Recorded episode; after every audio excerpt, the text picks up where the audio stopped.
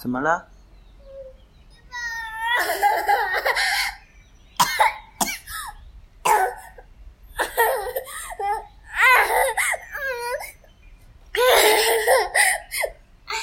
要督爆了。因为我们现在做紧急寄养家庭，我才有机会能够体验当父母亲的感觉。在照顾孩子的过程当中，真的也让我学习，跟孩子学习到很多东西。没有错，真的是孩子教会了我很多东西啊！不是因为孩子比我聪明，而是因为他们还没有社会化，他们还没有被这个世界的价值观影响。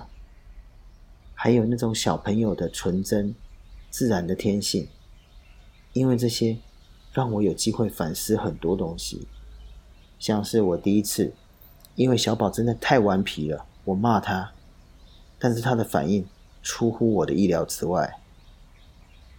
我知道小朋友如果跌倒的时候，可能会哭着找父母来安慰他，但是如果是被父母骂哭的嘞，我以为小朋友就会很生父母的气。那就算他不生父母气好了，他自然而然也会想远离这个把我骂哭的人。可是小宝的反应，他竟然是一面哭一面扑向我，他抬头仰望着我，展开他小小的手背，跟我说：“大肚抱，大肚抱，大肚抱。”我一开始我还愣住了，因为我还在那个情绪当中，脸上还是那个骂人时候的横眉竖目表情。可是眼前被我骂的这个对象，他居然是马上向我讨抱抱哎，而我这个大人，嘴巴却还是不停的在教训他，跟他说：“哎呀，你自己做错事情还要我抱你，你知道你那样做是错的吗？下次不可以这样，你知道吗？我在成长的过程当中，这个世界教我的法则，是孩子做错事情的时候，当我用责骂、处罚。”来让他了解这样做不对的时候，他应该有的正常反应是立即道歉哦，认错、悔改、反省，这样才对，这样才代表他真的学习到了，而且他下一次不会再犯，所以管教才会帮助他成长，不是吗？我过去一直是这样认为的，可是当小宝第二次、第三次，他第一时间被我骂的时候，他的反应都是。张开双手要我抱他，我这时候我才察觉，其实他会这样子表现，才是一个小朋友最自然的表现。因为当他还这么小，他没有办法很快的去理解说为什么我要骂他。但是当他听见我骂他的声音，当他看见我那个生气的脸，他直接的感觉就是我不爱他了，他失去我的爱了，所以他才会立马。向我讨抱抱，要我的爱。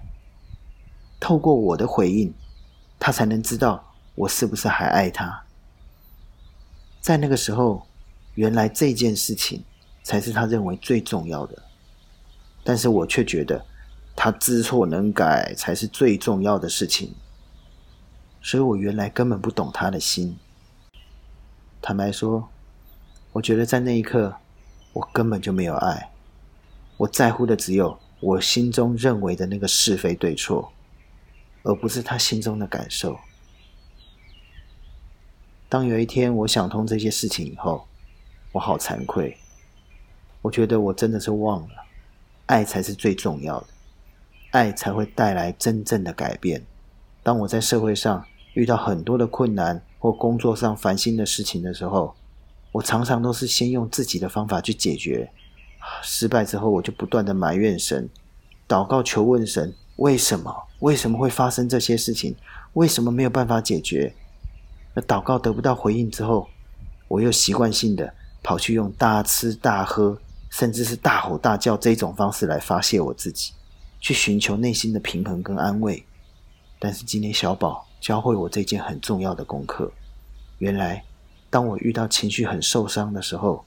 我第一时间应该要回到爱的源头那里去，去拥抱爱我的天赋，去确认天赋是不是还爱我，用重组而来的爱帮助我再一次的从那个困难、受伤的情绪里面站起来，去面对这些不愉快、困难、令人受伤的事情。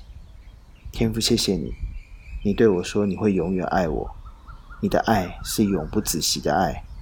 虽然我有时候还是会怀疑，我不确定你是否仍然爱我，但是我知道，只要我张开手臂，我呼求你，我看着你，你就会用大能的手拥抱着我。